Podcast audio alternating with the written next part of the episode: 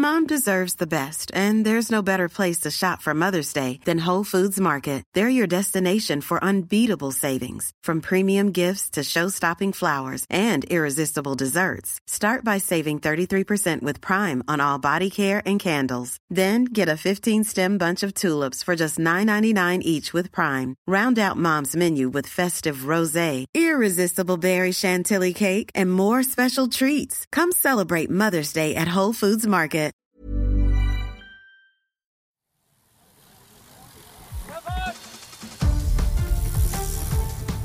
Hier ist die Kompaktkurbel unter den Podcasts. David Korsten und Tim Farin reden über 101 Dinge, die ein Rennradfahrer wissen muss und liefern dir Gesprächsstoff für deine nächste Runde. Gesprächsstoff für die nächste Runde. Die nächste Runde ist Diese Runde. diese Runde. 75. Eine Jubiläumsrunde. Hättest du es gedacht, als wir damals. Nein. am 1. April angefangen haben, nicht in diesem Jahr, sondern im vergangenen Jahr, Season schon two. bereits. Wir sind also mittendrin in Season 2. Wir sind hier ähm, mit der Rennrad-Saison hier äh, überlappend.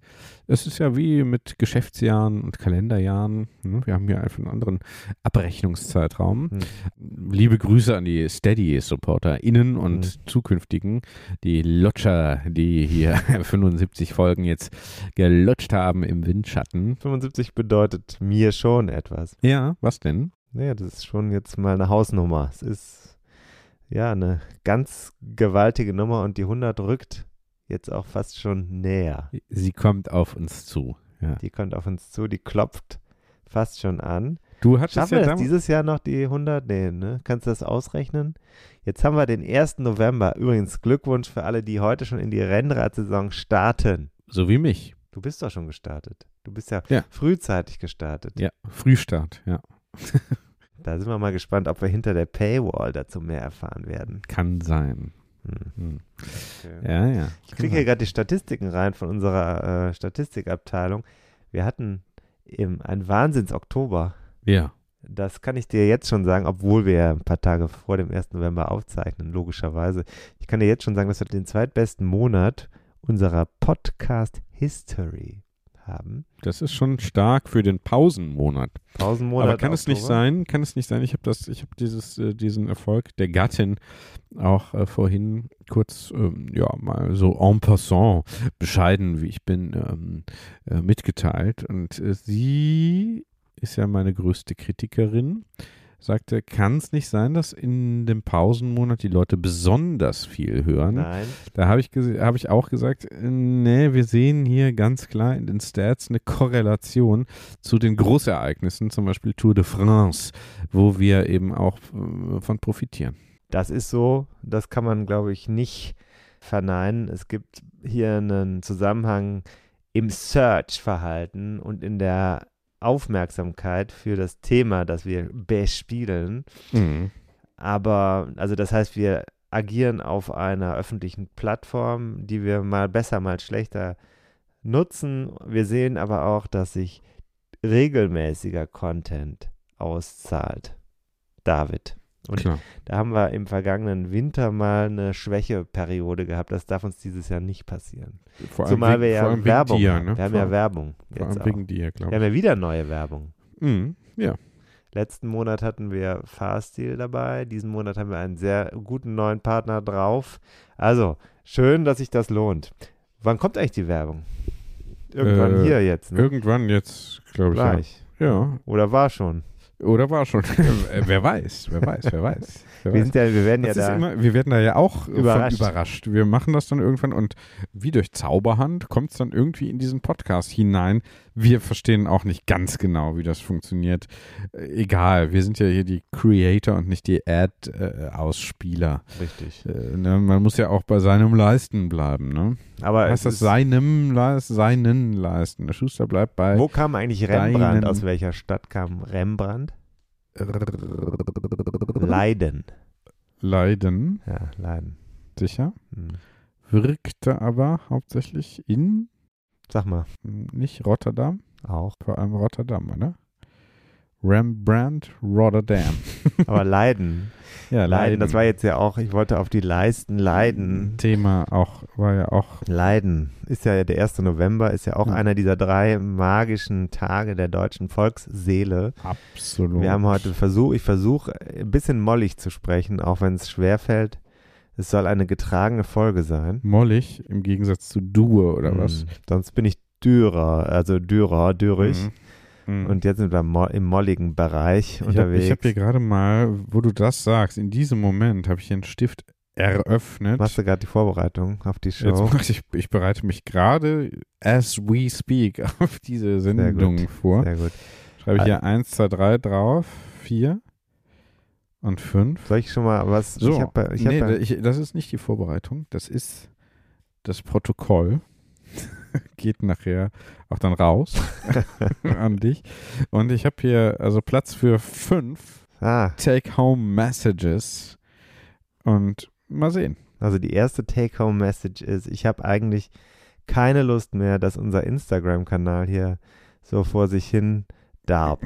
Man muss wissen, Mehr. den habe ich in der vergangenen Woche, habe ich den aufgesetzt. Nach Ja. langem, langem Überlegen brauchen wir einen Instagram-Kanal. Ist Instagram unsere Schiene oder machen wir ab jetzt alles über BeReal, über TikTok oder sogar über LinkedIn, wo es uns auch gibt.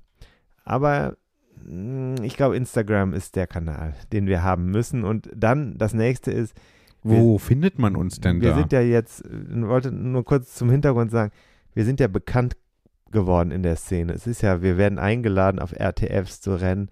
Leute sagen mittlerweile, na, boah, da kommen David und Tim. Toll. Und wir sagen dann, ja, nicht wir sind die Stars, sondern das Publikum ist der Star. Ja. Und das Publikum ist äh, wichtig, dass sich das auch zeigt im Instagram-Kanal, dass wir das Publikum sind und nicht wir selbst. Deswegen äh, guckt doch mal rein, Leute. Wir haben diesen Kanal geschaffen und werden dort auch User-Generated Content gerne Abfeaturen. featuren und feiern. Der heißt 101 unterstrich Rennrad unterstrich Podcast. 101 unterstrich Rennrad unterstrich Podcast haben wir aufgesetzt. Wir haben ein tolles neues CD, nennt sich das, Corporate Design, von unserem Absolut. Grafik-Ass Thorsten Reinecke. Der hat auch ein sehr schönes Rennrad in seiner Wohnung stehen, hat tolle Apple-Computer, wenn man mit dem Skype, dann zieht die Kamera immer mit. Der steht auf und holt sich eine Tasse und dann zieht die Kamera mit. Hast du das schon mal gesehen? Das habe ich Wahnsinn. jetzt auch gesehen, ja, Und, letztens, ja. Hast du mit ihm auch telefoniert? Nee, aber andere Menschen haben auch diese Produkte. Toll. Und äh, wir haben diesen äh, 101 unterstrich Rennrad unterstrich Podcast bei Instagram. Viele sind ja bei Instagram. Wir haben übrigens auch einen Facebook-Kanal, aber ich sage jetzt Der mal. ist tot. nee, ist er nicht, ist er nicht. Es läuft noch was. Ja. Jetzt aber dieser, Fa- dieser Instagram, dieser Instagram-Kanal, da habe ich gesagt, wenn wir da nicht bis Ende des Jahres 1000 Leute drauf haben, Ja. dann weiß ich auch nicht, ob ich noch weitermache. ja, genau. So, Machst das du vielleicht, so. machst du vielleicht nicht weiter, ne? Mhm. Ich würde es schon mal sagen, könnte sein, dass ich dann keinen Bock mehr habe. Also Ja. im Moment haben wir 17 Ja. Follower. Ja. Follower. 17 Follower. Wir müssen also noch 983 Follower innen oder ja, gewinnen, um hier weitermachen zu können. Sagen wir es doch mal so. ja, okay. Gut. Mhm. Erste Take-Home-Message. Was machst du jetzt? Jetzt weiter. Mach's. Ich höre zu. Ja, ich hör- So, das zweite ist, wir haben eine Botschaft bekommen aus unserer Hörerinnenschaft von Ja. einer Person, die hier noch gar nichts, das freut mich auch sehr, dass man nochmal neue Namen gibt. Wir haben ja sonst, suhlen wir uns ja immer in derselben Sache. Pass auf, ich spiele einfach mal, oder? Ja. Kam ja WhatsApp rein. ja. Manuela Freund, 53, Mutter, Lehrerin und passionierte Rennradfahrerin seit 40 Jahren. Hi, ich möchte euch gerne von meiner Berlin-Tour erzählen. 650 Kilometer nonstop von Erftstadt bei Köln bis nach Berlin in 24 Stunden Fahrzeit. Warum ich das mache? Weil ich es kann. Weil ich das Abenteuer liebe und weil ich es mag, mit eigener Muskel- und Metallkraft von A nach B zu gelangen. Und für einen guten Zweck. Die Stiftung Kinderherz, für die ich unterwegs war, unterstützt Kinderherzkompetenzzentren in ganz Deutschland, wo kleine Herzpatienten behandelt werden. Ich hoffe, ihr seid neugierig geworden. Schaut doch mal rein. www.kinderherz-stiftung.de Alle Aktionen, auch meine Hart aber herzlich Tour nach Berlin, sind dort zu finden. Jeder Euro zählt. Danke fürs Zuhören und noch größeren Dank fürs Spenden. Ja, unterstützen wir natürlich gerne Kinderherzen. Boah, von Erftstadt nach Berlin in 24 Stunden finde ich gut. Hm. Naja, die ist, glaube ich, auch eine ganz gute Fahrerin.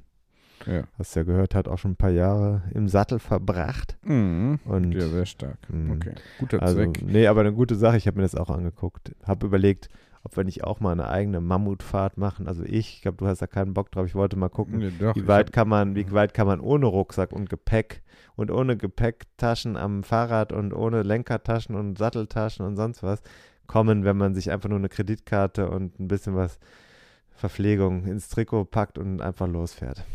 Ja, ist jetzt eher nicht so meins. Langstrecke interessiert mich ja mehr. Ich finde ja so Rennen oder so, das reißt mich eigentlich null. Nach wie vor nicht. Deswegen haben wir uns auch beim Gran Fondo in Italien angemeldet.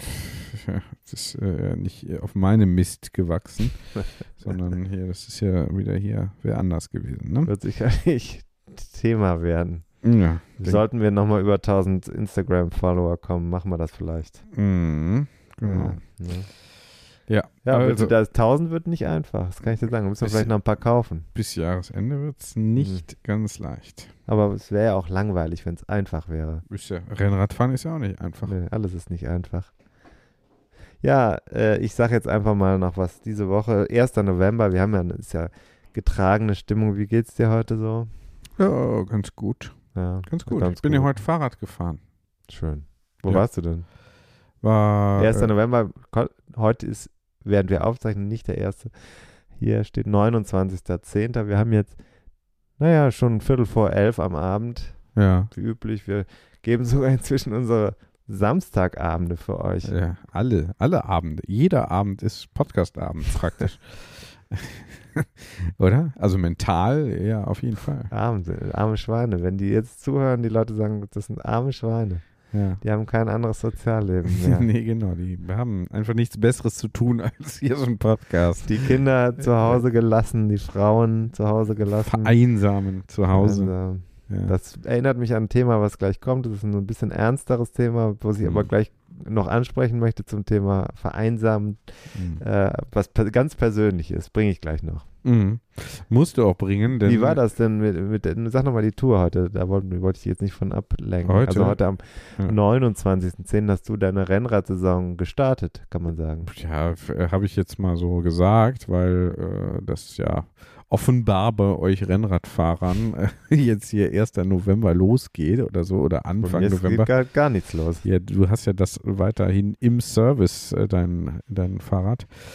Ähm, ja, und dann habe ich das einfach mal so declared und gesagt, gut, dann startet halt von mir aus die Saison jetzt, wobei ich ja auch keine Pause hatte. Bist ja schön gefahren, so hier so in Ja, Kölner Westen, schönes Wetter. Ja, Schönes ja, Wetter. schönes Wetter. Herbstliches Licht, sah toll aus. Ja, war schön, war schön, war schön. Schloss Gümnich war das oder ne, Schloss? Ne, Türnich, Türnich. Türnich, Türnich. Ja, ja, Türnich. sicher, dicker. Und Burg Bergerhausen, das ist ja dann Blatzheim, da fährt man links Ja. äh, da ab und so. Äh, das nächste Mal fahre ich, glaube ich, eher mal so Richtung Erftstadt und so. Da gibt es ja auch ein paar Feldwege, die ganz schön sind. Oder meinst Bergische? Bergische weiß ich noch nicht. Ähm, die, die paar Anstiege da haben mir jetzt eigentlich schon gereicht.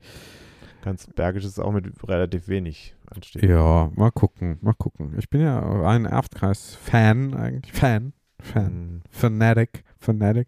Nee, weiß ich nicht, aber ich bin, keine Ahnung. Äh, Das Stressigste, muss ich ja sagen, ist hier mal, äh, also rauskommen ging, ich bin ja relativ früh losgefahren, aber dann wieder nach Köln reinfahren, je nachdem, wo man da fährt, also hier äh, Hürth, Gleuel und so und äh, das fand ich echt anstrengend. Ausklicken an der Ampel. Ausklicken an der Ampel, einklicken, dann hier wieder rüber, dann fährt da irgendwer. Du hast sie auch verletzt.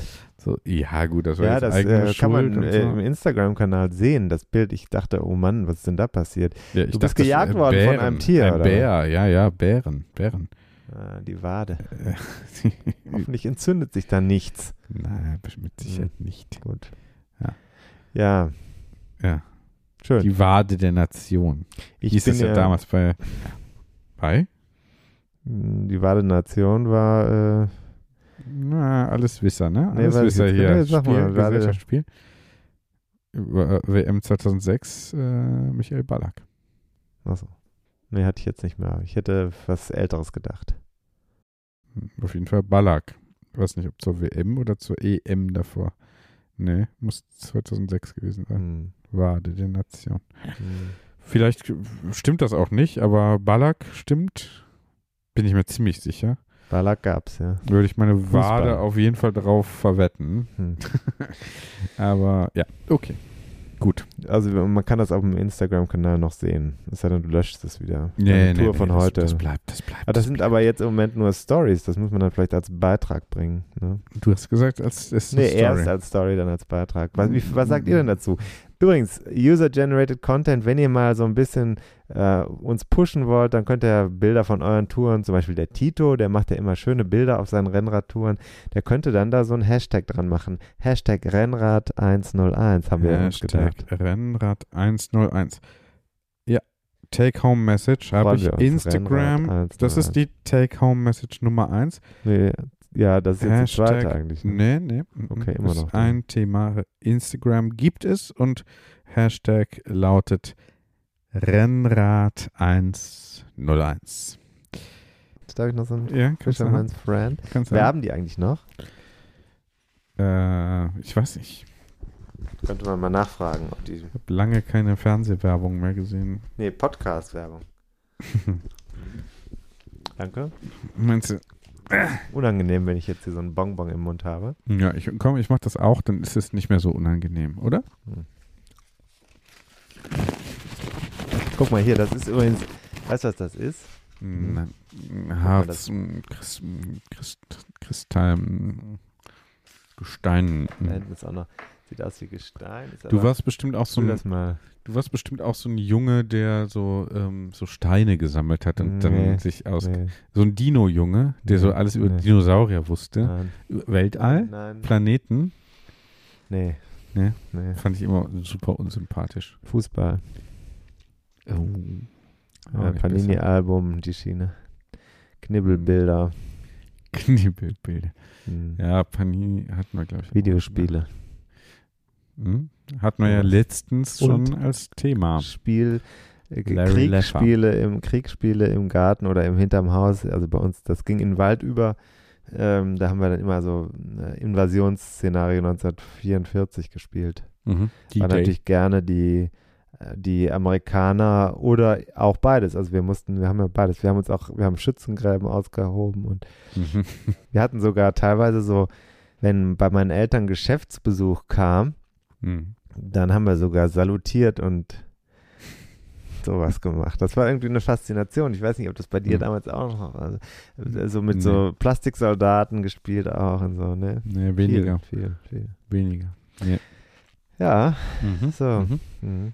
Das war übrigens das, was ich in der Hand hatte, ist ein Stück Straße. Dieses Stück ist aus dem letzten Sommer und das hat meine Tochter eingepackt, aber das da drüben ist noch viel wichtiger. Das ist ein Stück äh, meiner Lieblingsstraße in Italien. Das ist der Seitenrand, das siehst du, da oben ist die Farbe Mhm. und dann darunter ist hier der. Mhm. Bitumen. Ja. Der einst, würde man hier vielleicht sagen, ach, Mhm. warum stand dieses Stück? Hier im Podcast, Folge 75, könnte man die, die Lösung dann finden. Es ist eine Straße, die von äh, Nasino in Italien hochführt äh, zum Caprauna Pass. Mhm. Und dort habe ich das am Straßenrand, weil ich da so gerne fahre mit dem Fahrrad, sogar auch laufe manchmal, habe ich gesagt, dieses Stück nehme ich mit, weil es lag sehr attraktiv am Rand, war abgefahren. Mhm. Habe ich es Oh, mitgenommen. mhm, okay. Bist also doch auch ein kleiner Romantiker, ne? Ja, doch schon. Ja, ne? Mhm. Denke, ja, Ja. kann man so Mhm. sagen. Mhm. Mhm. Mhm. Hm. So, ähm, wir wollten aber nicht aus Italien, sondern aus der Schweiz was Ja. erzählen. Ja. Hat und du hast ja dahin fahren müssen in letzter Zeit. Ja. Das hat uns hier jetzt zeitlich auch zurückgeworfen. Ja, so ist es. Also, Ja, äh, deswegen sag jetzt, sitzen wir jetzt wieder hier samstags abends und zeichnen hier wieder. also ich sag's jetzt mal gerade raus. Äh, wir haben ein trauriges Ereignis in der Familie gehabt. Hm. Meine Tante ist gestorben, Hm. die ich sehr gerne mochte, die ich nicht so oft gesehen habe, aber also meine Tante Eva. großer Sportfan im Übrigen. Mhm. Und die, ja, das war so, dass man gucken musste, was äh, ist passiert. Die war nicht mehr zu erreichen. Dann habe ich mich da so drum gekümmert. Und ich erzähle jetzt nicht die ganze Geschichte, das wäre jetzt hier nicht geboten, aber naja, wir waren dann eben dank einer sehr engagierten Sozialarbeiterin sind wir dann äh, äh, informiert worden, was passiert ist und so. Und dann war ich mit meiner Mutter da in der Wohnung Anfang dieser Woche, um zu gucken, was ja die Lage ist. Und, Mhm. äh, wir haben uns einfach angeschaut, was hat sie hinterlassen. Und dann habe ich vor einer, äh, vor zwei Wänden mit Büchern gestanden. Meine Tante war eine große Leseratte, hätte ich jetzt fast gesagt, aber er hat also wirklich Englisch Leserin. Mhm. äh, se- seit Jahrzehnten hat sie, ich kann- muss eigentlich fast jeden Tag ein Buch gelesen haben, so wie das da in dem, das, was da lag. Die konnte man auch sehen. Zuletzt hatte sie auch zwei oder drei Bücher auf Vorlage mit Lesezeichen drin und hat sie immer gemacht. Mhm. Englischsprachige Literatur. Meine Tante war Schwedin in der Schweiz, seit Mitte der 80er lebend. Und dann habe ich gedacht, hier bei den ganzen Büchern, wo sind eigentlich die Bücher, die ich ihr geschickt habe? Ich habe ihr nämlich immer die Bücher, die ich gemacht habe, habe ich ihr immer geschickt, weil ich wusste, das kann sie interessieren. Mhm. Das ist ja so, die ist gestorben und dann kommt in ihre Wohnung rein, ganz komische Sache, Situation. Und das dauert, also bis ich das bis daran gedacht habe, dauerte das ein bisschen, aber dann habe ich eben da geschaut und fand eine ganz persönliche Ecke von ihr zwischen diesen Mhm. Büchern, links unten in, im Schrank, im Regal, ganz hinten in der Ecke, abgetrennt von den anderen Sachen mit so einer Pappe dazwischen. Mhm. Und da waren dann ihre alten Schul- und ja, Schulbücher, so ganz alte Wörterbücher, wahrscheinlich die, mit denen sie mal Italienisch oder so gelernt hatte, weil sie ja in der Schweiz im Tessin wohnte. Mhm. Und daneben standen, da habe ich das gesehen, da war der kleine gelbe Klassiker, ist ja relativ leicht zu erkennen. Und das Buch, was ich mit Philipp Hümpendahl vor mittlerweile, ich glaube, sieben, acht Jahren oder so gemacht habe, ein Fotobuch. Und Mhm. dann war daneben noch äh, das Buch von Jonas Deichmann und Philipp und mir und so weiter. Ne? Und das, äh, was ich mit André Greipel gemacht habe, auch. Und dann habe ich den kleinen gelben Klassiker da rausgenommen, weil ich nochmal reingucken wollte, was ich ihr so reingeschrieben habe. Mhm. Und dann ist da hinten drin ein Umschlag. Mhm. Und das äh, fand ich faszinierend und habe den aufgemacht und da waren dann so, ja, so persönliche, so Schmuck, so, so Sternzeichen Fische, so ein Anhänger Mhm. und so Sachen aus ihrer Kindheit auch, also von höchstem persönlichem, emotionalem Wert Mhm. drin. Und äh, das war ein Moment, wo ich sagen muss, hat mich extrem berührt. Mhm. Mhm. weil das offensichtlich eine Verbindung war von meiner Tante zu mir Mhm. auf der höchstpersönlichen Ebene mit diesem Buch, Ja. äh, wo ich sagen, wo ich, pf, was soll ich sagen, ich kann nicht behaupten, dass sie mir da eine Botschaft geschickt hat, aber irgendwie hat sie es schon gemacht. Mhm. Äh, Entweder war es ihr Verwahrort für diese Sachen, äh, aber vielleicht, und das ist jetzt im Moment meine, mein Gedanke, war es schon eine Botschaft an mich, wenn ich wieder mal dahin komme und sie noch nicht, nicht mehr da ist. Mhm. Also insofern, oder wenn jemand anders sie findet und mir das geben würde, weißt du? Also das, Mhm. glaube ich, ist meine Lesart und vielleicht ist die nicht übertrieben. Mhm. Und wir sind ja beide Sternzeichen Fische gewesen. Ich bin jetzt kein Mhm. übermäßig ähm, äh, astrologischer Mensch, aber äh, so als Symbol finde ich das auch gut und äh, das, äh, sie ist ein paar Tage nach mir im äh, Kreislauf geboren, also nicht nach mir geboren, dann wäre sie ja nicht meine Tante, oder gibt es auch. Das würde ich sagen, ist irgendwie schon eine sehr starke Verbindung und hat mich einfach Mhm. mitgenommen, Mhm. po positiv mitgenommen. Mhm. Ja, verständlich.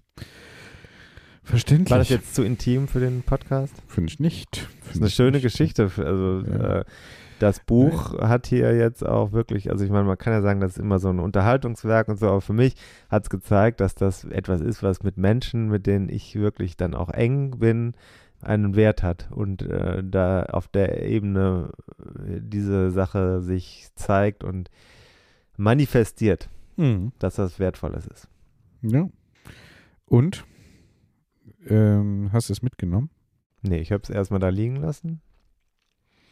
Wir müssen noch die Wohnung ähm, auflösen. Ich fahre da Mhm. demnächst nochmal hin. Mhm. Das ist dann der nächste Schritt. Ich weiß nicht, was ich damit mache. Ich, ehrlich gesagt, da steht eine Widmung für Sie drin. Mhm. Ja. Nimmst du das Buch wieder mit, was du für jemand anders gewidmet hast, der gestorben ist? Tja, Ich glaube nicht. eigentlich nicht, aber wo kommt es dann hin sonst? Ne? Auf den Schrott. Hm. Vielleicht hat ja noch jemand eine Idee. Tja, ja. Vielleicht, weil ich werde äh, in der ich werde in der äh, zweiten Novemberwoche wahrscheinlich dahin fahren. Ich glaube Mhm. am 9. November, vielleicht hat jemand eine Idee, was wir damit machen. Ich würde es nicht äh, da lassen. Zumindest. Ja, die Wohnung wird geräumt und ähm, Ja, aber dann kommt es weg. Das ist kommt so weg, blöd. genau. Also das, ich werde da hinfahren, um die Räumung zu besichtigen und dabei zu sein nochmal. Und da ist dann die Frage, was machen wir mit den Büchern? Ich habe die Bücher verschenkt, das ist ja nicht, ich, sind ja nicht meine Bücher. Hm. Die anderen Bücher, die da stehen, also wenn jemand noch Interesse an wirklich vielen englischsprachigen Büchern hat, dann, weil das ist einerseits schade, wie sagt man ja immer, auf der anderen Seite sind halt Bücher. Hm. Also wer Lust hat, einen richtig großen Karton mit englischsprachigen Büchern von Fantasy über Klassiker bis hin zu moderner Poesie äh, zu bekommen, Hm. gerne noch melden. Ja, okay. Gut. Passt doch jetzt zum, äh, zum Tag, oder? Ja, ich glaube ja. Deswegen haben wir das ja hier mal eingebaut, ne? So ist das Leben, ne? So ist das Leben. So ist das Leben. Wir haben ja auch ein Interview noch, ne? Haben wir äh, schon vor ein paar Wochen vorbereitet, also gesprochen. Mhm. Auch. Und ich bin sehr froh, dass wir das heute bringen können. Wir hätten es vorher machen können, aber ich habe das direkt, naja, auf den 1. November geschoben, weil offiziell jetzt eine Karriere vorbei ist. Mhm. Eine Sportlerkarriere, Sportlerinnenkarriere. Mhm. Ja. Tanja Erath, die war ja schon mal hier im Podcast, Mhm. ganz am Anfang. Ja. Da haben wir mit ihr gesprochen. ja. Über Gesundheit, ne? weil sie eben auch Ärztin ist, äh, Genau. über Gesundheit und äh, Rennradfahren. Und ich habe mich damals gewundert, ja schon, Mhm. haben wir ja, glaube ich, im Nachgespräch dann auch gesagt, ne, Mhm. wie sie dann äh, so sagte, ja, und dann war ich da aus der Kurve geflogen, da bei dem Rennen und habe mir irgendwie einen Kiefer gebrochen oder sowas. Mhm. Ne, und erzählte das aber so ganz so, als wäre das nicht viel. Dann hatte sie nochmal, aber das erzählt sie ja jetzt Mhm. gleich dann alles, ne, nochmal einen äh, schweren Unfall und wer sie so ein bisschen verfolgt, weiß es ja auch. Und den hat sie nicht ganz so easy weggesteckt, ne? Erstmal schon, damals, ne? das war jetzt vor einem Jahr. Mhm. Und das haben wir auch verfolgt, haben wir hier auch ein bisschen angesprochen. Was da wirklich passiert ist, war nicht so transparent. Verständlicherweise ist ja ein, ein Geschäft, wird, da hängt wirtschaftlich was dran. Nicht nur für sie selbst, sondern auch für das Team und für die Rennveranstalter und so. Und darüber haben wir uns unterhalten, Mhm. denn jetzt hat sie ja dieses Jahr ihren Abgang aus dem Profisport verkündet. Was da hinter der Stirn passiert ist bei ihr, das war eine ganze Menge. Mhm. Genau das, was du sagst, ist mir auch in Erinnerung geblieben. Das war ein Kontrast zu dem, was sie jetzt dieses Jahr hat verlautbaren lassen. Also, das ist dann nicht mehr ganz so easy, Mhm. was, äh, so, was sie als Radsportlerin dann hat abwägen müssen. Und Mhm. deswegen ist sie jetzt eine gute Gesprächspartnerin, glaube ich, Ja. gewesen. Ich, ja, ich freue mich auf das Gespräch, ist vielleicht äh, Doch, übertrieben. kann man äh, doch, schon. Ne? Glaube ich, kein schlechtes Gespräch. Ja. Muss mir mal selber vorab. Oh, doch, kann man schon. So kennt man dich, ne? Gut, okay, dann freue ich mich mal auf das Gespräch.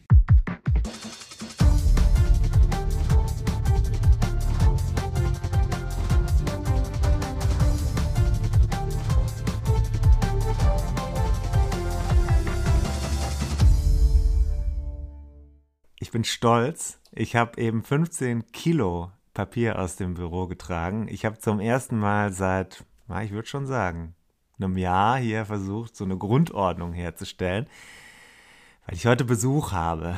Wer ist denn hier und hat die Sonne im Nacken? Die Tanja ist hier. Tanja Erath. Tanja, du warst schon mal im Podcast. Ich war Besuch. schon mal im Podcast und äh, beim letzten Mal saß ich aber in meiner eigenen Wohnung, wo manchmal Ordnung auch nicht ganz so groß geschrieben wird. Achso, ja, ich weiß jetzt nicht so genau. Ich hatte so ein bisschen Sorge, weil du hast ja eine südwestdeutsche Herkunft und da heißt es ja, die Menschen aus dem Baden-Württemberg, die sind besonders ordnungsliebend. Ja, das kann ich auch durchaus bestätigen. Aber ich würde sagen, meine Generation kommt ja doch ein bisschen rum und ist deshalb weltoffen und auch gar nicht so penibel. Okay, gut. Vorurteile haben wir direkt mal beseitigt. Jetzt sitzen wir hier, weil wir, dir scheint zwar die Sonne in den Nacken, aber der Herbst kommt. Ja. Die Radsportsaison ist eigentlich in dem Moment, wo wir es ausstrahlen, bereits passé, zumindest auf der Straße. Und für dich ist es auch eine Zeit, wo es heißt, Schluss zu machen. Kann man das so sagen? Ja, definitiv. Also ich habe jetzt meine Rentner-Dasein als Radfahrer ja. verkündet. Und äh, ja, 2022 war für mich die letzte Saison als Profi zumindest. Also ich werde immer noch Rad fahren und ich werde auch bestimmt mal das ein oder andere Rennen fahren. Aber zumindest dem UCI-Zirkus, ja, wende ich sozusagen den Rücken zu. Wie kommt es dazu? Viele Faktoren, glaube ich. Ich denke mal, der Hauptfaktor, der dann auch am Ende, glaube ich, den ausschlaggebenden Grund gegeben hat, war auf jeden Fall mein Sturz letztes Jahr mit äh, doch recht schwerer Verletzung, mhm. äh, instabiler Wirbelfraktur, die mich doch sehr lange aus dem normalen Leben einfach auch rausgeworfen hat, weil ich mich auch für sechs Wochen ungefähr nicht bewegen durfte und auch ein Korsett tragen musste und man dann eben von topfit plötzlich zu ja, Oma-Dasein geworfen wird. Und ja, auch gerade die ersten Wochen im Krankenhaus, wo ich dann am Anfang mich gar nicht bewegen durfte und gewendet wurde, um auf, auf den Topf zu gehen, war, glaube ich, schon ein relativ einschneidendes Erlebnis, das, wo man natürlich dann auch in der Folge, wenn man im, im Rennen ist und die Risiken eingehen muss, die halt eben zum Profi-Radsport dazugehören, äh, glaube ich, ein bisschen anders bewertet. Und da bin ich einfach nicht mehr zu der alten Coolness zurückgekommen. Ich glaube, ich war noch nie der coolste Radfahrer und noch nie der risikofreudigste.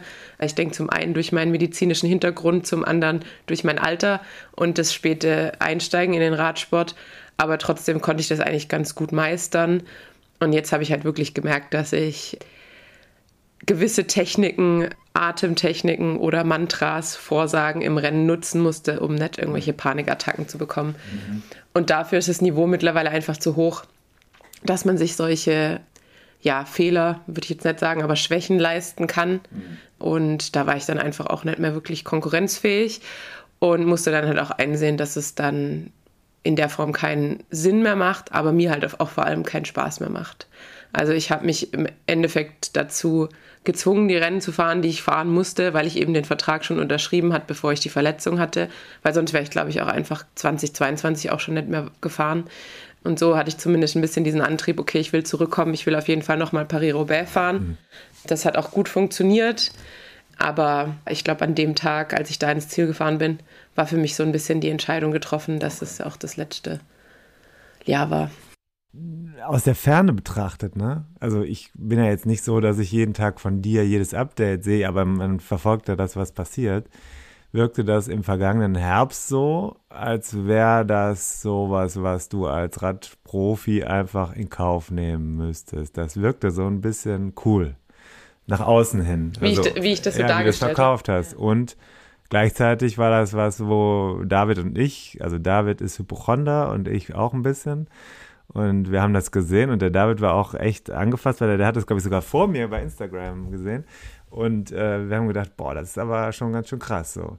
Das ist ein interessanter Punkt, weil du das, wie du es gerade gesagt hast, es ist eine Leidensgeschichte, in die du da reingerutscht bist und auf die warst du nicht vorbereitet. Also das würde ich doch mal vielleicht nochmal genauer erfahren. Warst du da in dem Moment so ein bisschen in so einem Modus, ich muss es nach außen anders zeigen oder noch gar nicht wahrhaben, wie schlecht es mir eigentlich geht? ich war, glaube ich, schon zumindest mit meiner nahen Umgebung sehr offen. Also da ging es mir auch nicht gut am Anfang, obwohl ich trotzdem recht überrascht war über meine Resilienz in der Situation. Also ich gerade die erste Woche, ich war dann auch, ich bin in Großbritannien gestürzt und dann war natürlich auch fraglich, wie machen wir das mit dem Rücktransport, weil in Großbritannien wollten sie mich auf jeden Fall operieren.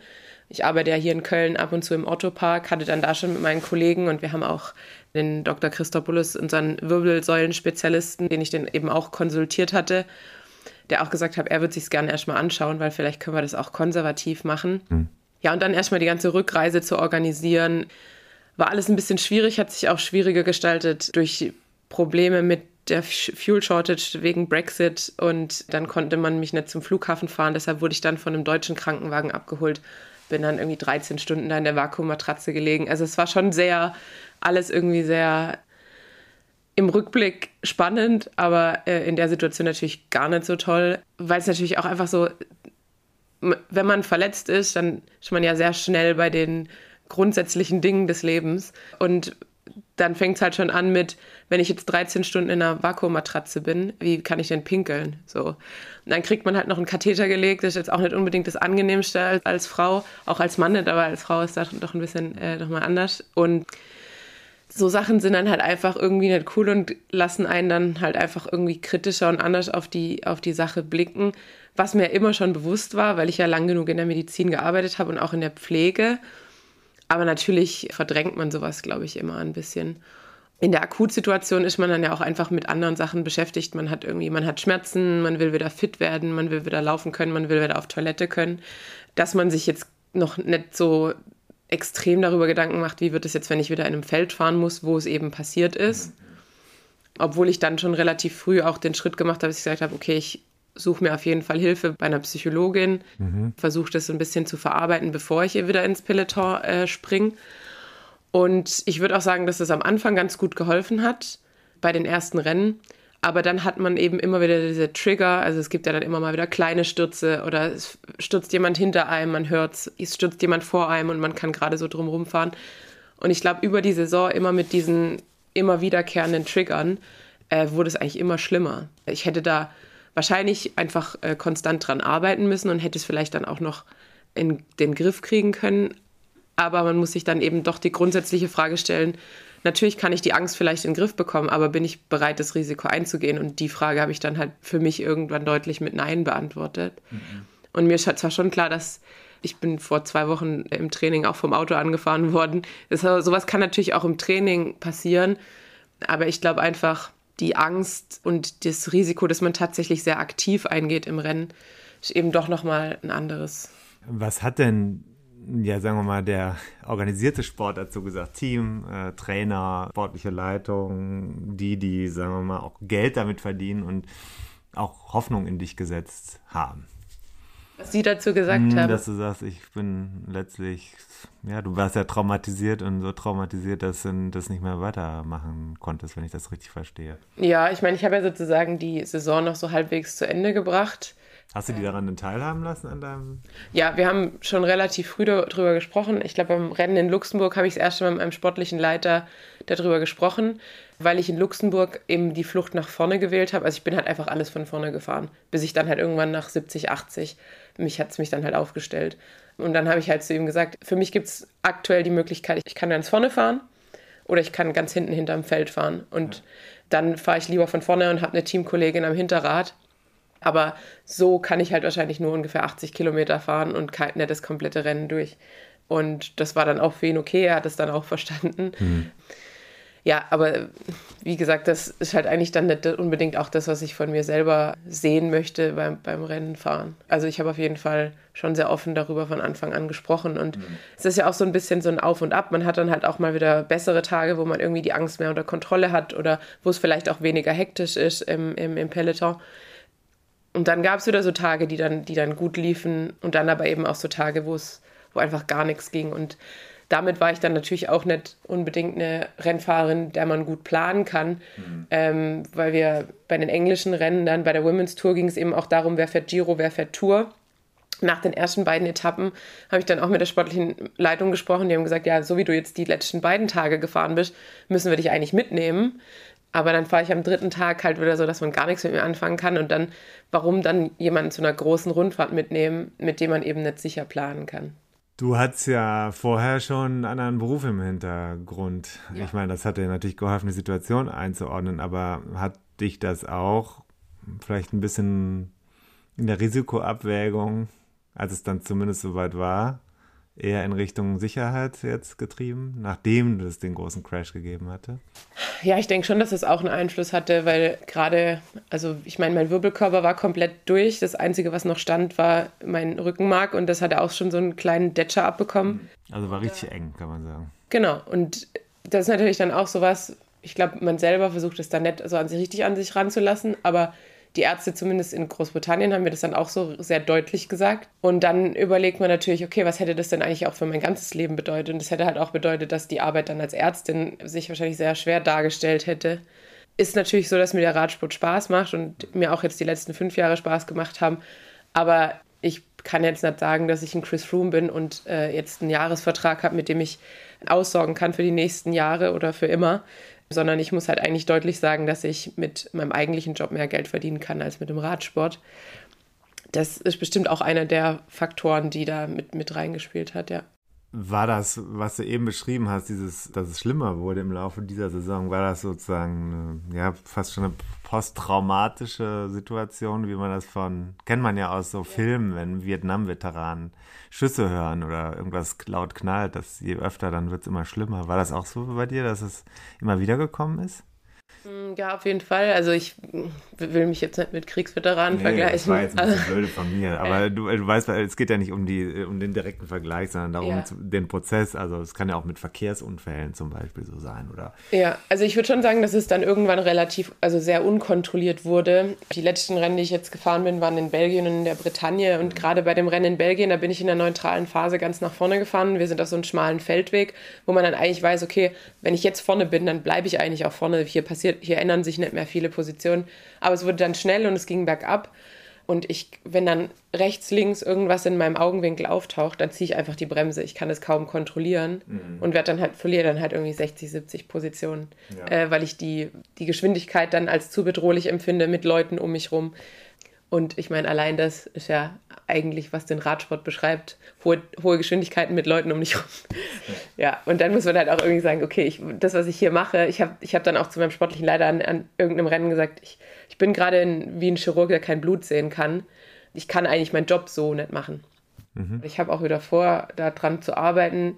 Ich meine, zumindest ist nicht mehr so am Anfang direkt nach, der, nach dem Unfall, als ich dann wieder raus konnte, da habe ich schon gemerkt, dass mir, dass mir Geräusche Angst machen, weil man natürlich auch immer noch unsicher war, was ist jetzt mit dem Rücken, wie ist jetzt mit dem Rücken. Man will irgendwie nicht nochmal stolpern. Man wird sehr vorsichtig am Anfang, weil man weiß ja irgendwie gerade die ersten sechs Wochen, man hat noch diese instabile Wirbelfraktur. Man darf zwar mit dem Korsett aufstehen, zumindest um auf Toilette zu gehen, aber man denkt so, was passiert, wenn ich jetzt stolper? Was? Und man wird natürlich total übervorsichtig. Und das muss man sich dann auch erst wieder abtrainieren. Und dann war ich einfach drei Monate nicht auf dem Fahrrad, dann muss man erst wieder sich ans Fahrradfahren gewöhnen, dann muss man sich erst wieder daran gewöhnen, in der Gruppe zu fahren oder mit, mit Leuten. Dann im offenen Verkehr, dann kommt irgendwann ein Rennen dazu. Es war natürlich irgendwie so Schritt für Schritt.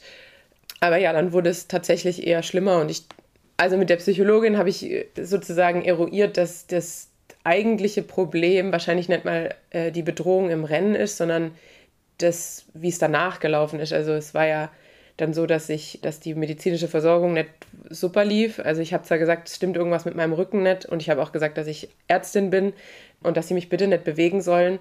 Aber ich habe weder eine Halskrause bekommen, noch bin irgendwie auf den Stretcher gekommen und wurde dann am Teamparking rausgelassen und saß dann auch noch acht Stunden, glaube ich, in der Notaufnahme, bis ich dann halt wirklich gesagt habe, so, bitte vergesst mal mein Schlüsselbein, weil das war sehr offensichtlich gebrochen und jeder hat sich irgendwie nur um dieses Schlüsselbein gekümmert, sondern gesagt habe, irgendwas stimmt mit meinem Rücken nicht. Ich möchte jetzt, dass sich jemand diesen Rücken anschaut.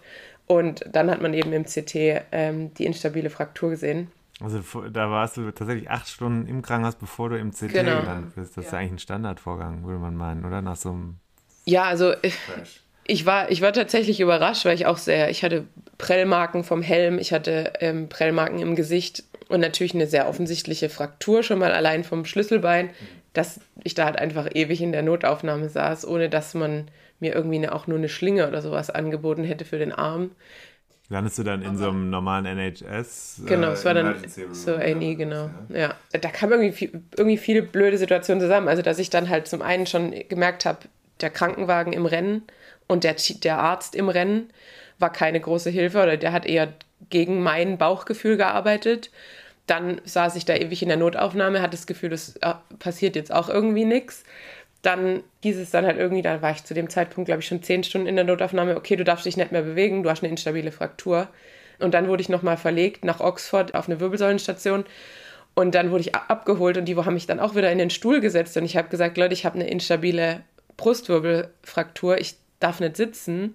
Und die meinten dann, ja, es geht schon. Und man ist halt in der Situation halt so auf viel Hilfe angewiesen, dass mhm. man ja auch nicht groß anfängt zu diskutieren, sondern man akzeptiert es dann halt einfach irgendwie. Dann natürlich, ja, okay, wie funktioniert es mit dem Rücktransport? Bin ich überhaupt transportfähig? Das war, glaube ich, so viel Fragezeichen und halt irgendwie so diese Hilflosigkeit, weil man ja auch von jetzt auf gleich eben auf, darauf angewiesen ist, dass ein Leute auf die Toilette setzen, dass ein Leute drehen, dass ein Leute waschen. Ich lag dann auch noch zwei Tage in meinen Radklamotten im Bett. Das war, glaube ich, schon so ein relativ einschneidendes Erlebnis und hat natürlich auch dafür gesorgt, dass ich, glaube ich, sehr Angst hatte vor dieser Situation. Was passiert denn, wenn das nicht in England ist? wo man zur Not eben mit dem Auto heim kann und wo ich einfach die Sprache perfekt spreche, sondern was ist, wenn das bei einem Rennen in China passiert? Was ist, wenn das bei einem Rennen in wer weiß wo passiert, wo man der Sprache nicht mächtig ist und wo der Rückflug oder der Rücktransport 30 Stunden sind? Ich glaube, damit konnte ich mich halt auch nie so ganz anfreunden, dass ich da halt irgendwie so ein bisschen diese, ja, das Vertrauen verloren habe in das System drumherum und auch, ich habe mich da vom Team ziemlich alleine gelassen gefühlt in der Situation. Und ich bin ja bei dem Team geblieben, auch dieses Jahr.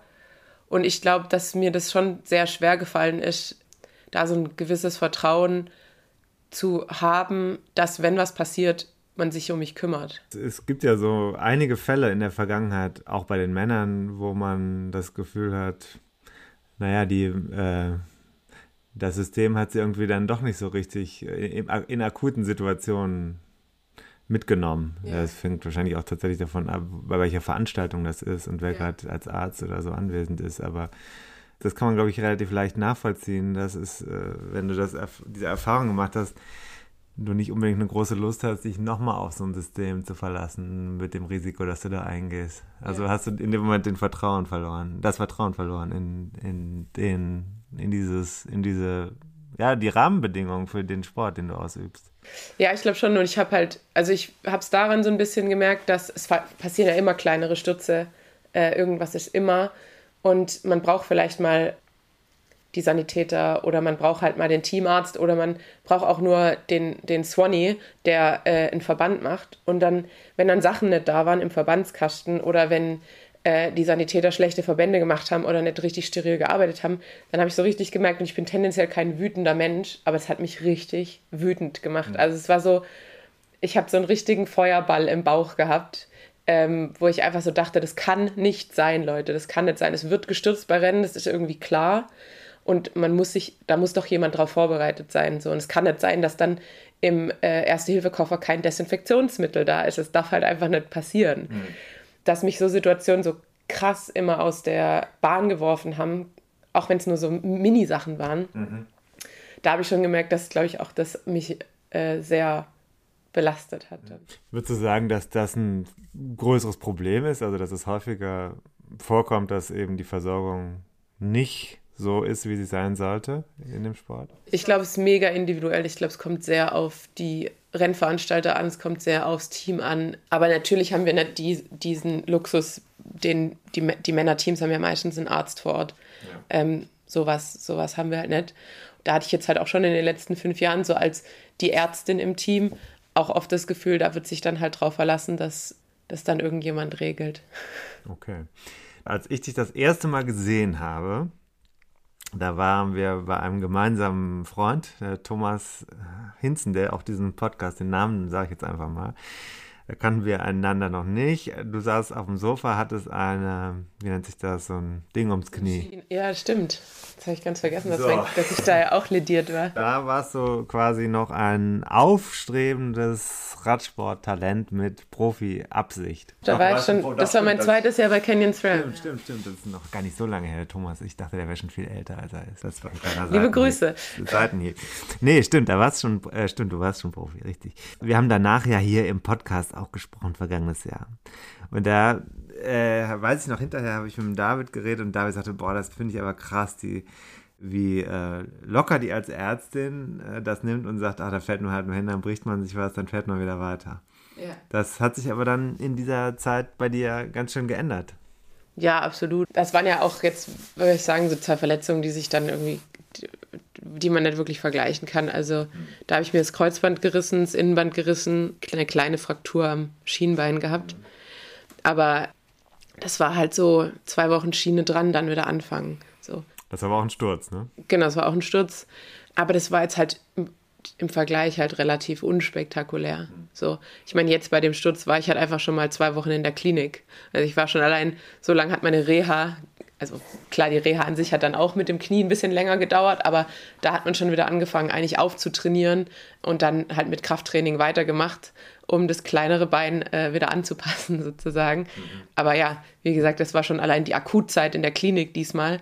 Und danach wusste ich ja, das geht halt einfach noch sehr viel länger weiter. Also da war, glaube ich, der Einschnitt einfach ein ganz anderer. Mhm. Und ja, jünger geworden bin ich seitdem auch nicht. So, alle nicht. Jetzt hast du eben ganz am Anfang gesagt, äh, Roubaix war sozusagen das, was du noch ins Visier genommen hattest. Und hättest ja auch sagen können, ich höre jetzt auf. Oder hättest du dann eine Konventionalstrafe bezahlen müssen am Ende des Jahres? Nö, ich glaube, also ich hätte meinen Vertrag schon auflösen können. Aber natürlich, ich wollte dann nicht aus dem Krankenhausbett entscheiden, okay, das war es jetzt für mich. Das ist ja irgendwie ein bisschen vor allem die, die Psyche da und auch das, das Physische viel zu fluide, als dass man sagen kann, okay, jetzt ist vorbei, sondern da wollte ich schon sagen, eigentlich ja, ich habe den Vertrag unterschrieben. Mhm. Ich will es auf jeden Fall nochmal versuchen zurückzukommen und wenn ich dann merke, es geht überhaupt nicht, dann kann man ja über eine Vertragsauflösung sprechen. Und dann habe ich mich, glaube ich, halt tatsächlich so an dieses Roubaix geklammert, weil mir einfach das Rennen liegt und ich, das Kopfsteinflasche, ich genieße das sehr. Das klingt ähm, jetzt komisch, muss ich sagen, von außen, weil das ist so das, wo ich mich nicht hintrauen würde. Gerade auch mit Blick auf Verletzungsrisiko. Ja, aber ich habe ja da auch diesmal dann die Flucht nach vorne ergriffen. Das hat ja ganz gut funktioniert. Also klar, Roubaix ist auf jeden Fall eins der gefährlicheren Rennen, aber es ist halt auch so ein besonderes Rennen. Es ist halt auch nichts, was man irgendwie vorher groß trainieren kann. Und ich wusste auch tatsächlich, also dann, als wir dann zum Rennen gefahren sind, haben wir uns dann, samstags war das Rennen, mittwochs sind wir das erste Mal auf die Strecke. Bis dahin wusste ich auch nicht, ob mein Rücken das mitmacht. Und dann habe ich halt mittwochs gemerkt, okay, es geht. Und habe mich gefreut, dass ich das Rennen dann fahren kann. Also bei der Recon. Genau. War, war auch ein bisschen Glücksspiel, oder wie? Ja, definitiv. Was hätte denn im schlimmsten Fall passieren können? Na, es wird immer besser, aber ich habe halt schon seitdem eigentlich chronische Schmerzen. Mhm. Und wenn ich jetzt extrem Schmerzen bekommen hätte, dann bin ich nicht der Typ, der dann sagen würde, okay, dann knalle ich mir irgendwie Schmerzmittel rein, fahre das Rennen trotzdem. Mhm. Sondern da würde ich dann schon sagen, in der Form ist es jetzt ein Alarmsignal meines Körpers. Da, da sprechen wir ja nicht drüber, okay, ich habe ein paar Blasen und es tut halt weh, sondern okay, ich hatte da eine schwere Verletzung. Jetzt sagt mir mein Körper, wir haben Schmerz. Und da dann drauf ein Rennen zu fahren, ja. muss ich nicht machen. Also, finde ich. Du bist ja in der Kamera gewesen. Ja. Warst in der Flucht nach vorne. Das freut ja Sponsoren ja. auch. Ne? Also, so ein offensiver Auftritt. Aber auch da, hinterher haben wir ja auch telefoniert. Da hast du ja nicht gesagt, das war jetzt eigentlich so der Schlusspunkt, oder? Also, da war für mich noch nicht klar, dass du sagen wirst, ja. Also, da hätte ich jetzt eher gedacht, die macht jetzt weiter und hat sich da in Szene gebracht, Position gebracht und erhöht ihren Marktwert durch so einen Auftritt. Ja, das ist ja wahrscheinlich dann wieder ein bisschen das Gleiche wie mit dem, der Zeit im Krankenhaus. Was man nach außen darstellt und was man nach innen fühlt, ist ja oft anders oder ein großer Unterschied. Ich war ja dann, glaube ich, keine Ahnung, 50 Kilometer oder sowas im Breakaway oder 60 sogar. Und äh, war ja dann auch, wir waren gleich eine Gruppe von fünf. Am Ende war ich dann alleine. Und dann habe ich schon im Rennen so versucht, mir zu sagen: Okay, du führst jetzt gerade Roubaix an aber das hat nichts in mir ausgelöst. So. Ich habe keine Emotionen gefühlt diesbezüglich. Und da habe ich so gedacht, das ist nicht gut. So sollte sich Rennfahren, glaube ich, nicht anfühlen, dass du eigentlich irgendwie keine, keine Positiverlebnis dabei hast, egal ob es gut oder schlecht läuft. Und da war für mich dann halt irgendwie so, da habe ich mit meinem Papa dann telefoniert und habe ihm auch gesagt, so irgendwie, das hat sich nicht richtig angefühlt. Da war es dann ja, beendet. Für mich war es dann, ja, ich glaube, mein Freund und Trainer Lennart hat dann halt immer zu mir gesagt, so, jetzt warte mal noch ab und es, es kann sich ja auch noch ändern und deshalb habe ich jetzt nicht frühzeitig gesagt, okay, das war's, also zumindest öffentlich, aber ich glaube, seitdem war das eher nur noch so ein Abklopfen, ja, ändert sich wirklich noch was? Aber die Entscheidung habe ich da eigentlich getroffen. Bist du jetzt am Ende der Saison, also wir springen nach vorne. Ne? Also die Saison ist vorbei. Wir sind jetzt, also der Oktober ist gelaufen, wir ist dann Sonne und, und, September, wo wir hier sitzen, aber eigentlich sind wir schon wahrscheinlich schon Ende Oktober oder Anfang November, wenn wir auf die, äh, wir haben ja unheimlich viel Content, weißt du, wir haben so viel Content, den kann man gar nicht bringen, so viel haben und deswegen kommen wir erst in ein paar Wochen raus. Die Saison ist also gelaufen. Bist du jetzt erleichtert über das Ende? Ja, ich glaube, ich bin jetzt schon erleichtert. Also ich war extrem erleichtert an dem Tag, wo ich meinen Rücktritt sozusagen offiziell gemacht habe. Wenn man es ausgesprochen hat, dann fühlt sich halt so nach, jetzt ist auch der Schlusspunkt. Also jetzt, jetzt war es das. Und das hat mich extrem erleichtert. Und ich war dann auch am Wochenende drauf in Belgien und es war erst so halt Herbstwetter in Belgien, was ja sich manchmal auch nach Frühlingswetter in Belgien anfühlt. Und dann dachte ich mir so, krass, ich muss nächstes Jahr nicht mehr zu den Frühjahrsklassikern. Das hat sich eigentlich erstmal sehr gut angefühlt. Okay. Ja. Interessant. Also äh, ist äh, interessant dafür, weil du hast ja diesen Traum auch jetzt, du hast einen Traum gelebt eigentlich in den letzten Jahren. Voll. Und es war ja auch, ich weiß noch, am Anfang haben mir Teamkolleginnen immer gesagt, ich habe irgendwie so viel, viel zu viel Spaß dran.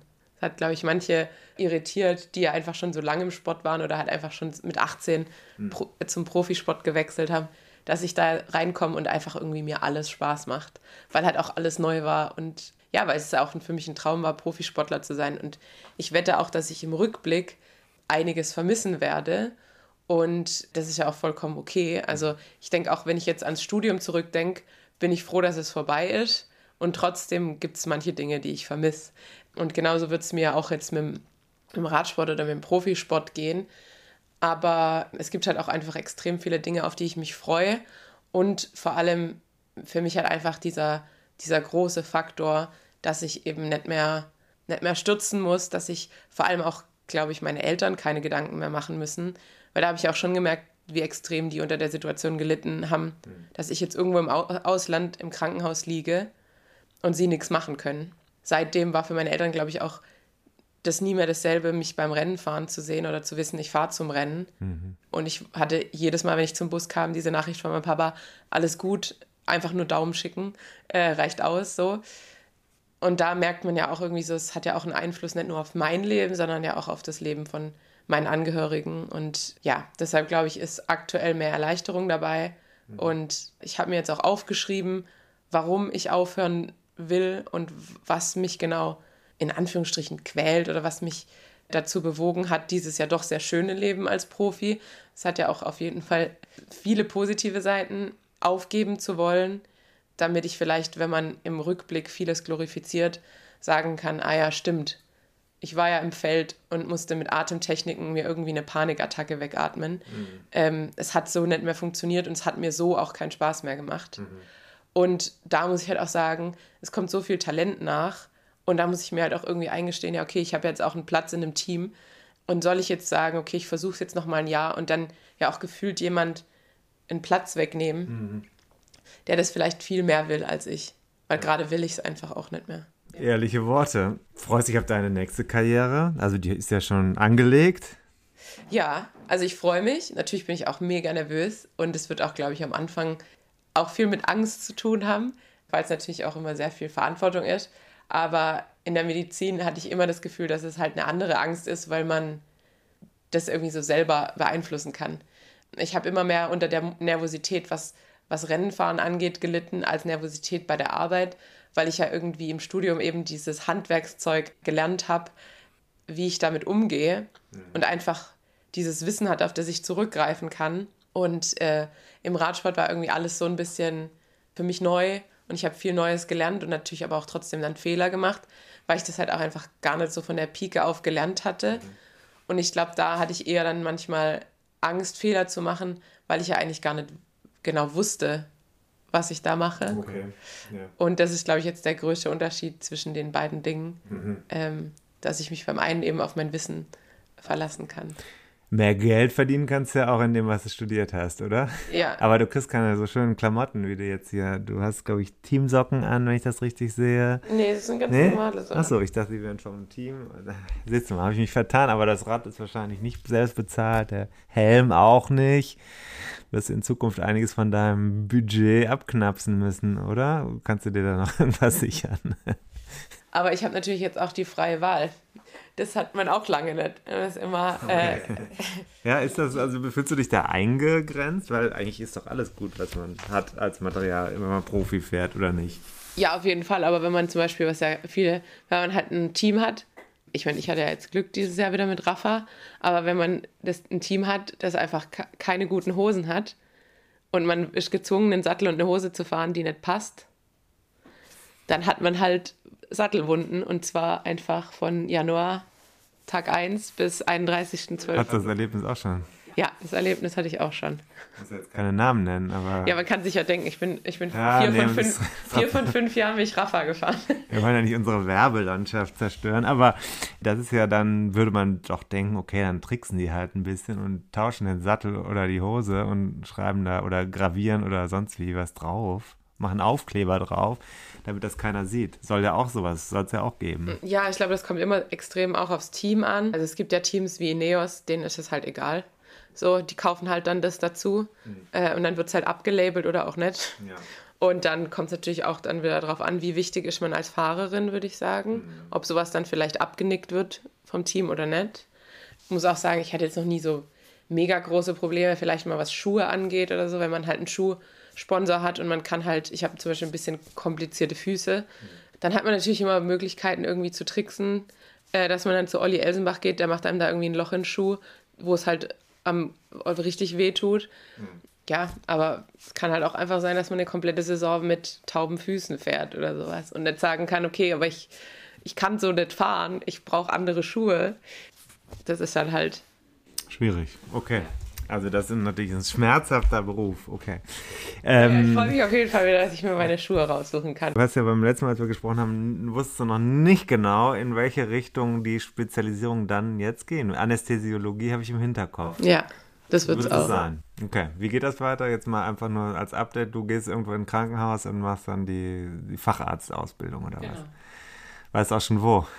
Nee, das weiß ich noch nicht 100 Prozent. Also ich habe natürlich jetzt auch schon mein ideales Krankenhaus aktuell, aber ich denke mal auch so innerhalb des Facharztes werde ich wahrscheinlich auch noch die Krankenhäuser wechseln. Mhm. Ähm, also es ist jetzt erstmal nur der Stadt. Mhm.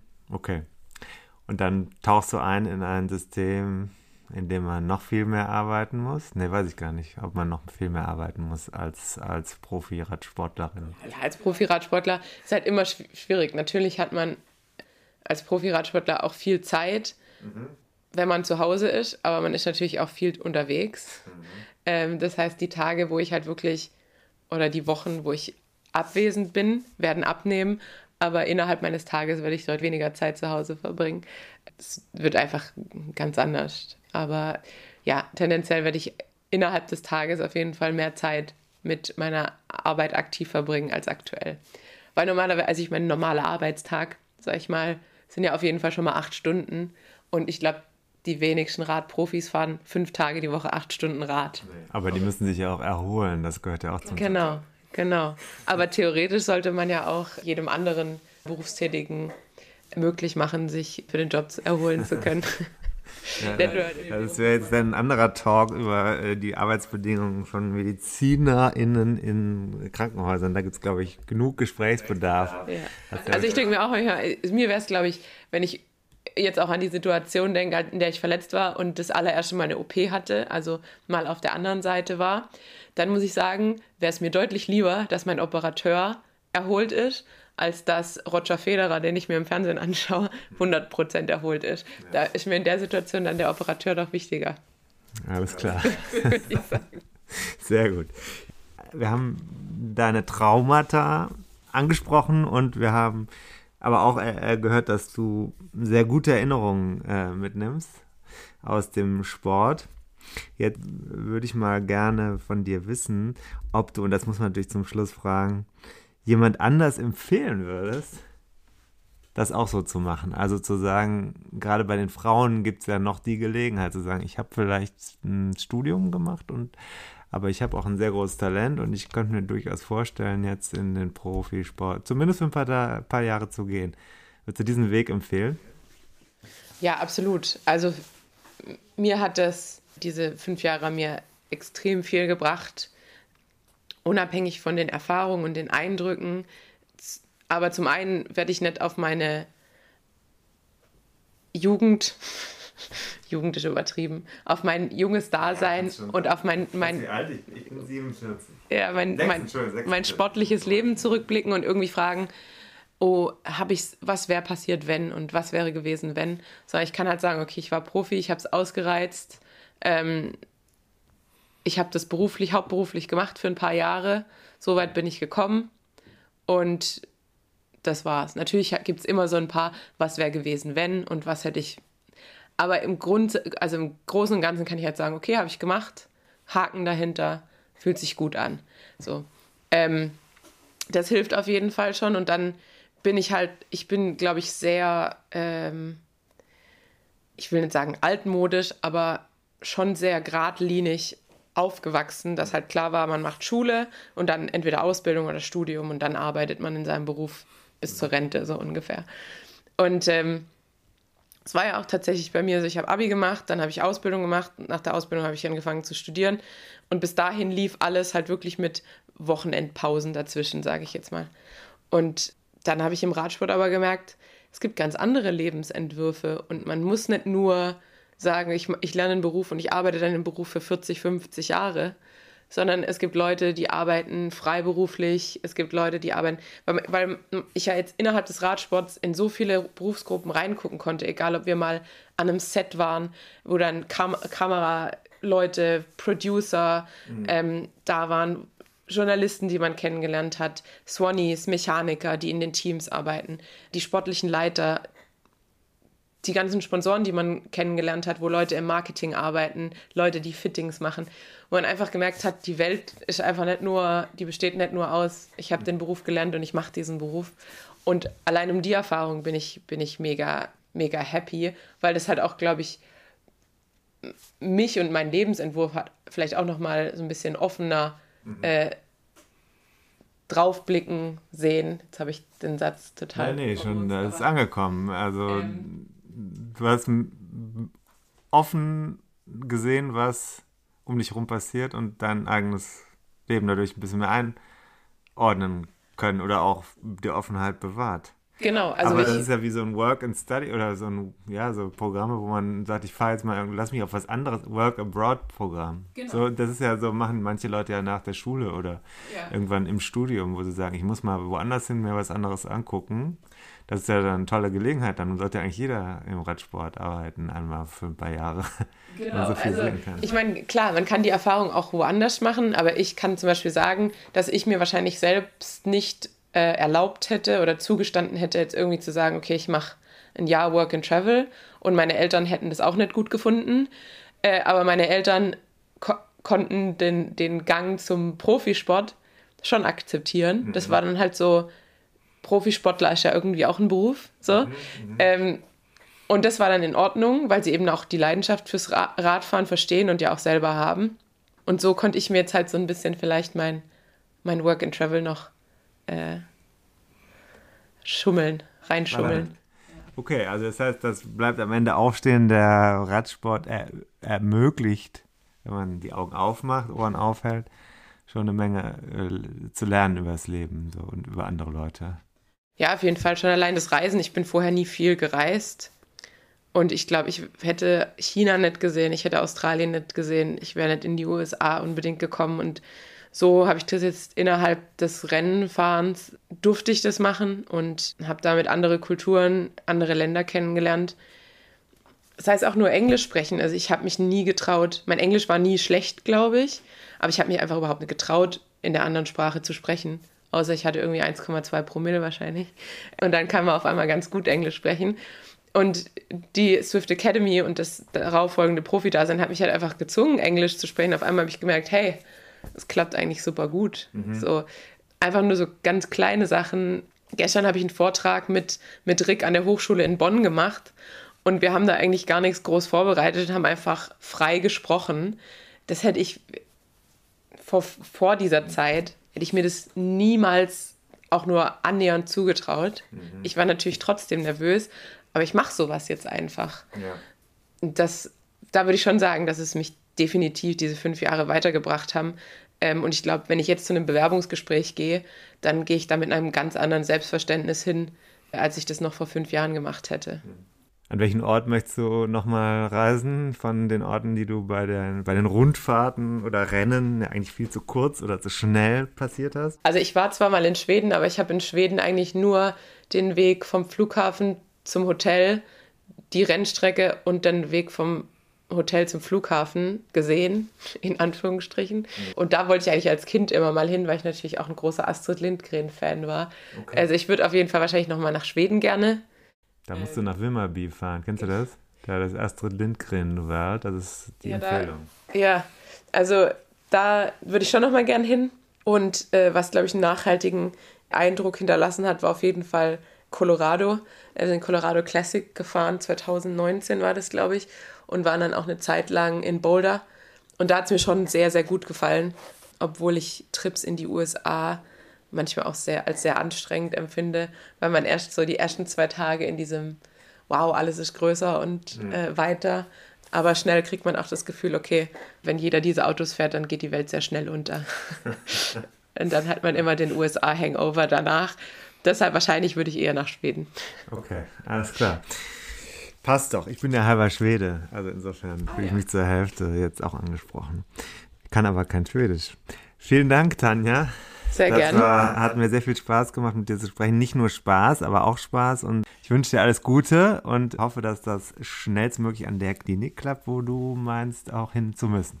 Vielen Dank. Ich hoffe, es war nicht zu, zu schwarz, die erste Hälfte vor allem, und zu dunkel. Ähm, aber gehört ja auch zum Leben dazu. Und ähm, dann macht es auch umso mehr Spaß, wenn dann die Sonne scheint. Danke sehr.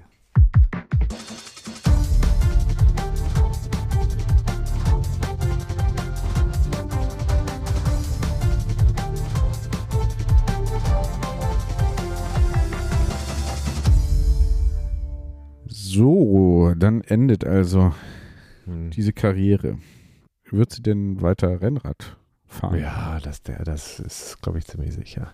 Hm. Das ist ja auch ihr Spaß, aber hm. das finde ich wirklich beeindruckend, dass man, Mann ist jetzt wieder falsch, dass sie hm. in diesem Jahr so ein, quasi so eine Flucht gemacht hat. Wirklich irre eigentlich zu versuchen, unter den Bedingungen, unter denen sie gelitten hat, noch den Sport irgendwie so, so auszuüben und dann aber wusste, das ist vorbei. Ich kann, er erträgt das nicht mehr, sich manchen Situationen auszusetzen. Das klang schon echt nach einem harten psychischen Szenario, in dem sie sich da bewegt hat. Dann kann ich auch total nachvollziehen. Sie hat ja ihre eigentliche Karriere noch vor sich und die mhm. wollte sie natürlich nicht gefährden und ähm, naja, das ist schon, ich fand es jetzt auch das sehr bewegend, also äh, mit ihr das zu besprechen. Ähm, finde, da hat sie auch uns gut Anteil haben lassen an dem, was ihr durch den Kopf gegangen ist. Und ich wünsche ihr jetzt persönlich, äh, dass sie den Spaß am Radfahren weiter hat. Gut. Sich auch vielleicht auch, äh, auch Spaß am Zuschauen beim Radfahren Oder wiederfindet, ne? Ja. Hm. Naja, ich glaube, sie fährt schon auch, wenn ich das richtig gesehen habe, gerne hat aber dieses äh, Szenario. Und das war, finde ich, auch schon hart, wenn man die Geschichte hört, wie ihr Leib und Wohl äh, vielleicht auch durch den Rennzirkus gefährdet wurde und wie was dann eben nicht passiert ist an professioneller Hilfestellung, dann finde ich, muss man auch schon mal genauer hingucken, ob da alle so richtig gut gearbeitet haben in dem Umfeld. Also da dem muss man nicht unbedingt vertrauen, denke ich. Mhm. Sagen wir mal, herzlichen Glückwunsch zum nächsten Karriereschritt. Gut, das ist gut, äh, genau. Kann man auch mal wieder sagen, äh, wäre das einem Mann auch so äh, passiert? Das ist, habe ich letzte Woche, ich war äh, vergangene Woche bei ähm, André Greipels mhm. Karriere-Endfest. Das ist um ein Jahr verschoben worden wegen Corona. Mhm.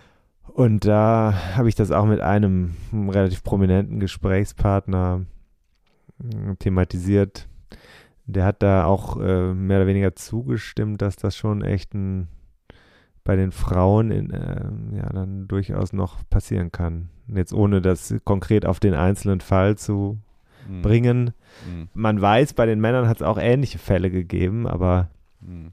keine Ahnung. Also das hängt wahrscheinlich dann auch immer von der einzelnen Betreuung ab. Mhm. Okay. Mhm. Gut. zweite Message. Was nehmen wir mit? So, ja. Was nehmen wir denn da, da noch mit jetzt? Hm, haben wir noch, wir müssen noch vier Punkte füllen, oder was? Zweite Message Steady, super gelaufen. Wir haben ja eine Kampagne gemacht. Die Verlosung hat bereits stattgefunden, wenn wir senden. Aber Gut, hat, ja.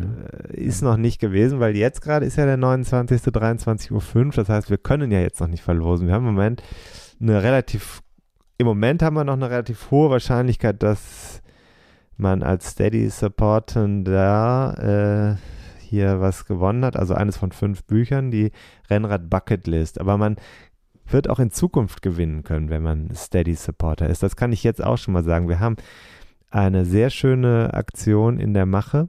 Ja, es kommt was, ein Geschenkeset. Und äh, zum Beispiel geht es um Bücher. Mhm. Sehr schöne Bücher. Nicht von mir, sondern von einer Frau, die es wirklich drauf hat. Mhm. Ähm, Langzeitprojekt. Sage ich jetzt aber noch nicht, was es ist. Es lohnt sich also weiterhin Steady Supportender Supporter zu sein. Ja. Gibt es immer wieder mal ein kleines Extra. Ja. Dritte Take-Home-Message ist. Mhm. Haben wir noch eine?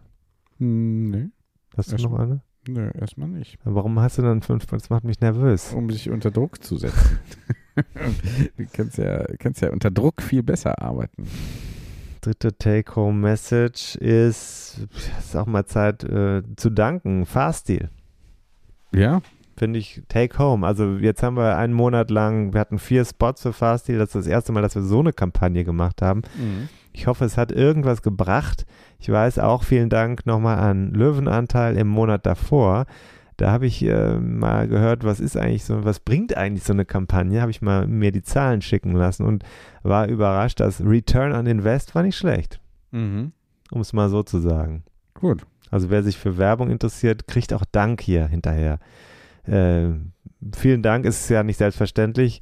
Ähm, ist, es ist schön, wir werden dadurch noch mehr verpflichtet, professionell zu werden. Zu Und wer, und Zu wer, bleiben, wer, nicht, wer aufhört, besser werden zu wollen, hört auf, gut zu sein. Mhm. Das ist, Oder das ist auf jeden ist Fall die vierte. die vierte. Das die- schreibe ich mal wer kurz aufhört, mit. Moment. Wer, wer aufhört, aufhört, besser werden zu wollen, besser werden zu wollen oder besser zu nein, werden? besser werden zu wollen, Mhm. hört auf, Hört auf, gut zu sein. gut zu sein. Gut zu sein. Okay, also gut ist, wer besser werden will. So kann man es äh, übersetzen. Das kann oder? man, könnte man verkürzt ableiten. Und jetzt habe ich noch eine weitere Botschaft. Wir werden ja immer erfolgreicher. Wir kommen ja jetzt auch in ein Segment der Kommerzialisierung, in dem wir sagen können, wir können immer besser von unserem Podcast leben. Deswegen habe ich, jetzt kommt, weswegen ich in die Richtung gehe und schon meine Wohnung gekündigt habe. Okay. Dann kann ich noch besser vom Podcasten leben. Okay, du, du wirst also jetzt bald äh, in einer Luxusvilla äh, Nee, ich residieren. äh, hab einfach nur die, senke einfach nur die Kosten, damit wir besser vom Podcasten leben können. ja, Hast verstanden, ne? habe ich verstanden. Trinken wir jetzt gleich Oder noch ein so. Bier oder nicht? Ich würde sagen, ja. Darfst du noch oder haben deine Kinder schon gekotzt? Ich gucke. Oh, hier ist die Irgendwas hat Lage ruhig. gebrummt. Nö, wahrscheinlich, wahrscheinlich, äh, wahrscheinlich ist, es schlafen alle. Schön. Also, ähm, David, es war mir eine Freude, auch ähm, dich heute hier begrüßt zu haben. Wir sind ja nicht mehr im Studio, sondern wir sind ja jetzt äh, seit einigen Wochen immer mal wieder hier in meinem, äh, dem von mir mit angemieteten Büro in der Kölner Südstadt. Mhm. Hat äh, den Grund, dass du deine Nachbarin schonen möchtest. Äh, Fürs Erste, fürs Erste. es ist bald ist da Schluss mit Schonen. Nee, es ist äh, einfach. Äh, War zu laut. Das war, ihr war, zu ihr laut. war es zu laut. Sie schläft da direkt nebenan und wenn dann, äh, wenn dann äh, die Wand sehr dünn ist und wir dann hier wieder rumschreien im Podcast, haben wir Verständnis. Gerade Gerade totales Verständnis. so und dann nehmen wir dann auch Rücksicht drauf und äh, es muss ja auch nicht sein, dass hier äh, spät abends um acht noch gepodcastet wird, Nee, zum Beispiel. nee überhaupt Oder nicht. um neun oder um. s- Nein, es ist vor allem nicht so, dass da inzwischen Ja. X tausend Leute, ich sage jetzt die Zahl nicht, aber einfach auf die Folgen warten. Ja. Ist nicht so, ne, dass da eine Person mal, Ja, ja. ja, Nee, äh, Nee, da werden wir, das- da werden wir das- natürlich noch, weißt, das- werden wir natürlich noch äh, technisch auch nacharbeiten und total. dann noch äh, äh, hier für mehr Dämpf Dämpfung sorgen und so weiter. Ich bin nämlich auch darauf angewiesen, hier zu jeder Tages- und Nachtzeit in die Tasten zu hauen. auch das, auch das. Das ist ja auch laut. Auch das. Gut. Was machst du denn, um den Ton zu dämmen? Machst du so Eierkartons an die Wand? Nee, ich mache Schaumstoff, drei Zentimeter starken Schaumstoff mache ich dann. Hoffentlich bricht da Ich- runter nicht die Wand ein. Nee, ist zum Kleben, ist zum Kleben. Ich, äh, ja, ich mache das da dran und das ist, äh, ich bin da, also, habe da also alle Werbeeinnahmen praktisch schon für Welche von uns? eingeplant. Hm? Nee, nee, nee, nee, nee, nee. ja, meine Kommst Anteile, ja, Nee. meine Anteile, ja, Kommst du nicht dran. meine Anteile, ja. So, Ja, so, dann haben wir doch alles. Wir haben fünf Take-Home. Haben wir fünf Take-Home-Messages? Die letzte Nee. war, dass man vom Podcasten sehr gut leben kann, wenn man seine Lebensstandards senkt. ja, genau. Also dann auf einem, zum Beispiel so auf auf Obdachlosenniveau. Dann kann man äh, sehr oder gut wenn man sich alles schenken lässt, alles finanzieren lässt Mhm. und sich überall einladen lässt. Aber das machen wir ja noch nicht. Wir sind ja, Ja. wir sind ja klassische Journalisten. Naja.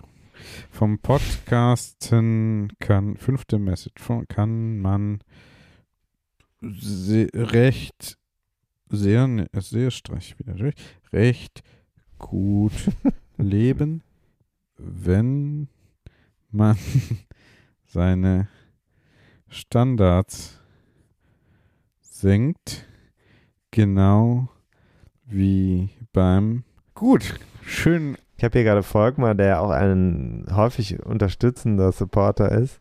Habe ich Ja. gerade schnell live äh, Bilder von unserem Podcast geschickt, Okay, von der Aufzeichnung. na gut. So kann das gehen. Also wenn ihr das auch mal wollt, guckt mal rein, Leute, bei Instagram. Wie war es nochmal? Äh, Rennrad 101 ist der Hashtag. 101. Und, äh, und unser Konto, Konto nennt sich das, das hat, äh, das findet man unter Äh, 101 unterstrich Rennrad Unterstrich. unterstrich Podcast. Während wir, äh, also jetzt sind wir schon über die 17, seit wir gesendet haben. Wahnsinn, toll.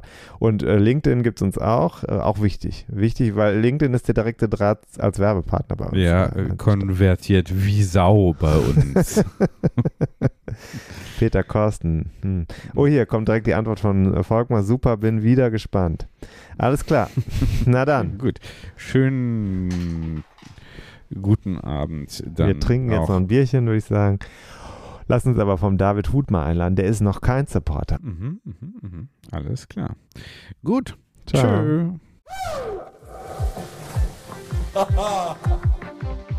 Und da sind wir schon im Ziel dieser Episode von 101 Dinge, die ein Rennradfahrer wissen muss. Die Kompaktkurbel unter den Podcasts. Hast du Lust auf mehr Wissen, mehr Anekdoten, mehr Spaß und Inspiration für deine nächste Radtour? Dann kannst du ja mal nach dem Buch schauen. Das gibt es natürlich in gedruckter Form und als E-Book vom Verlag Bruckmann. 101 Dinge, die ein Rennradfahrer wissen muss. Überall, wo es Bücher gibt. Also im Handel und im Internet. Wir sagen Kette rechts und bis zur nächsten Ausgabe.